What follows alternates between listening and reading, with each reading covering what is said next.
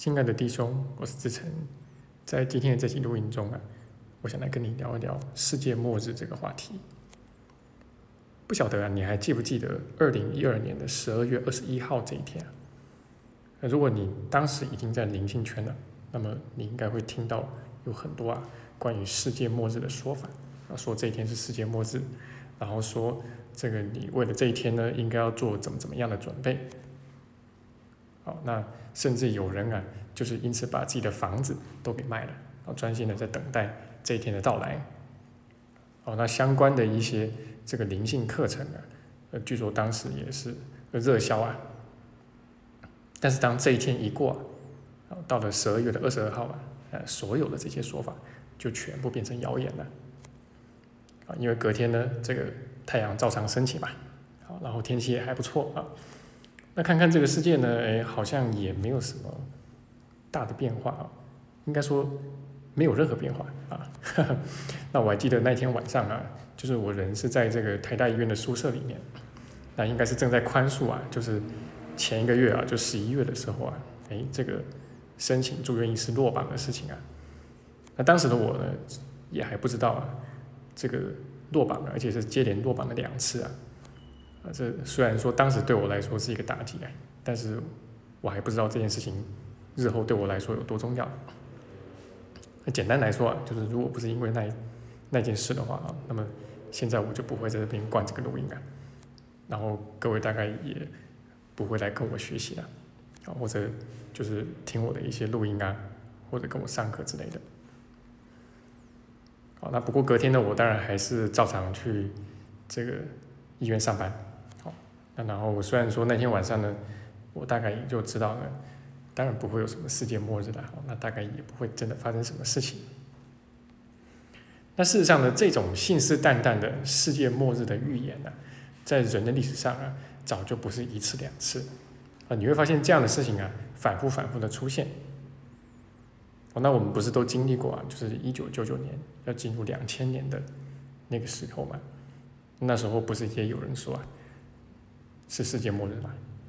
？OK，那如果你再去翻一翻这个历史档案的话，那你会发现啊，也差不多是两千年前啊，就是早期的一些基督徒吧，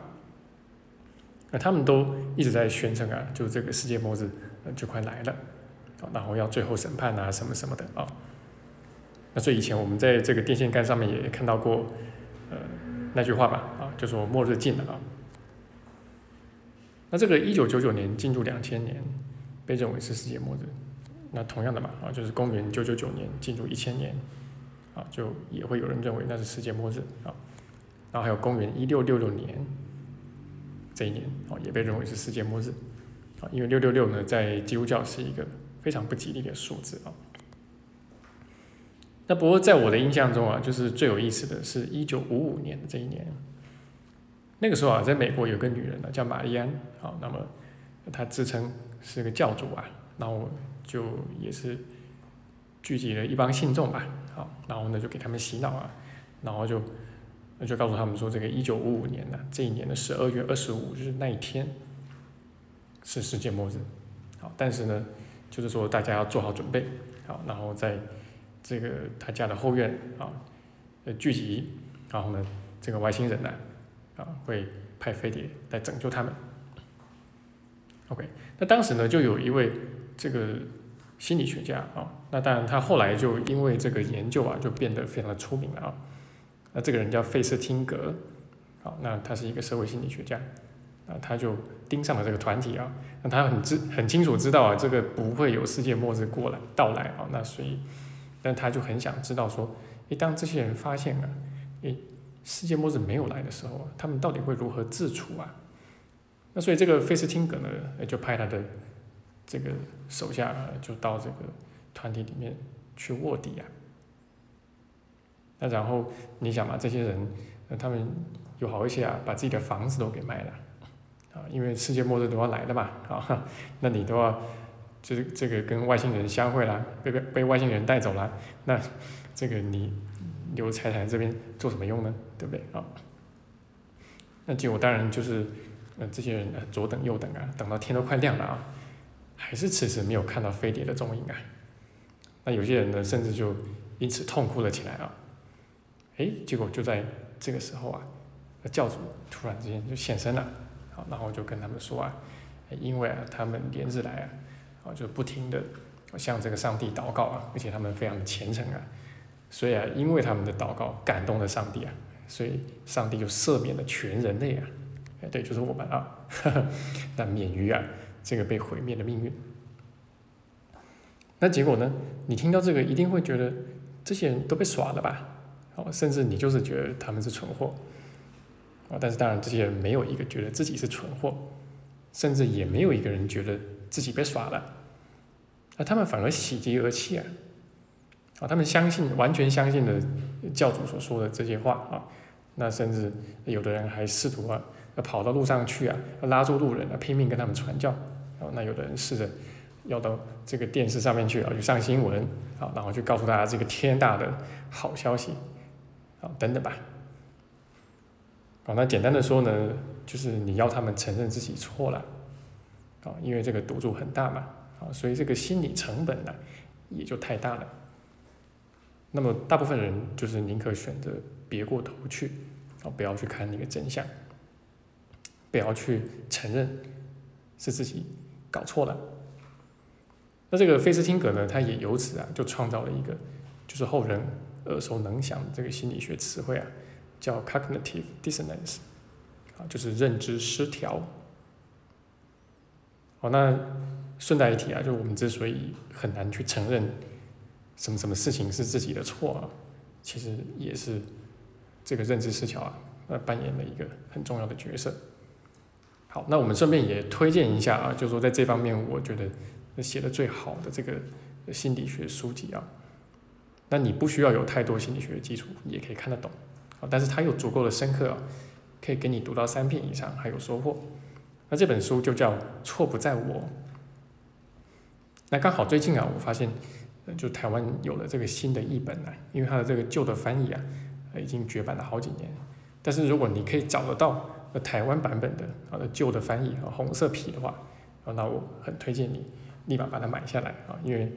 这本书旧的翻译啊，这个译者翻的非常的用心，也翻的特别的好。好，那为什么说呃十二月二十一号啊，就是二零一二年那一天啊，就是我知道不会是世界末日的。好，那因为那个时候我已经把奇异课程学的算是比较明白了。那我知道啊，就是说那小我他最需要的就是这个世界啊。哦，他怎么会让这个世界真的结束呢？那就算是这个世界被毁灭了吧，那小我也会再造一个出来。啊，那如果说你还有小我的话，那你还会到这个世界来继续轮回的。啊，你放心啊。那比如说我们这个宇宙吧，啊，就是呃，包括地球啊，就是科学家基本上都认为啊，就是他们都有开始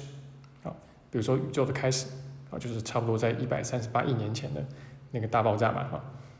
那这个宇宙的终结呢，虽然还不好说啊，但是基本上科学家也同意啊，就是这个宇宙它会有终结的一天。啊，但是这些其实都也算不上是真正的世界末日啊，因为小我需要这个世界，所以他一定还会再去造一个出来。OK，那。为什么呢？哎，我们这么喜欢去预测啊啊，这个世界末日啊是哪一天呢？啊，虽然说一再失败啊，但是一再的去预测啊。那我觉得或许是因为这个死亡之念啊，本来就是小我的核心吧。好，那这或许就是我们内在死亡之念的一个投射吧。总是一段时间呢，就觉得好像这个死亡的乌云呢，就笼罩在我们的顶空。那也或许啊，就是这是一种阴影男的渴望吧，啊，因为这个世界毕竟不是我们的家嘛，啊，那么渴望脱离这个世界，回到我们真正的家。好，那这个奇迹课程的教师指南里面呢，它它就有一篇啊，就讲到说这个世界会如何结束。好，那这一篇呢，诶，我还没有翻译啊，不过已经快要翻译到了啊。那它的意思，如果用一句话来总结的话，就是说啊。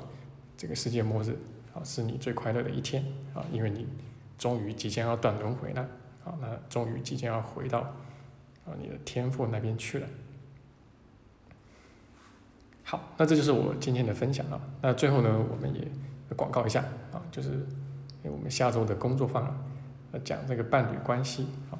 那因为这个疫情啊，就是让家人之间相处的时间明显的变长了。那所以我们也借这个机会啊，然后来谈一谈呢，就是这个人际关系中的这个伴侣关系，然后再延伸到啊，就是这个家人之间的关系。好，那一样呢，我们会。把这个理论呢跟实物啊，做这个有机的结合，好，然后来帮助你具体的去面对啊，就是家人关系中的种种课题。那你如果对这个话题感兴趣的话，啊，也很欢迎你跟我们一起学习啊。虽然说是线上工作坊，但是我们也设计了不少互动的环节，好，那我会尽量照顾到每一位同学。好，那这就是我今天的分享了，啊，希望对你有所收获，也欢迎你把它分享出去。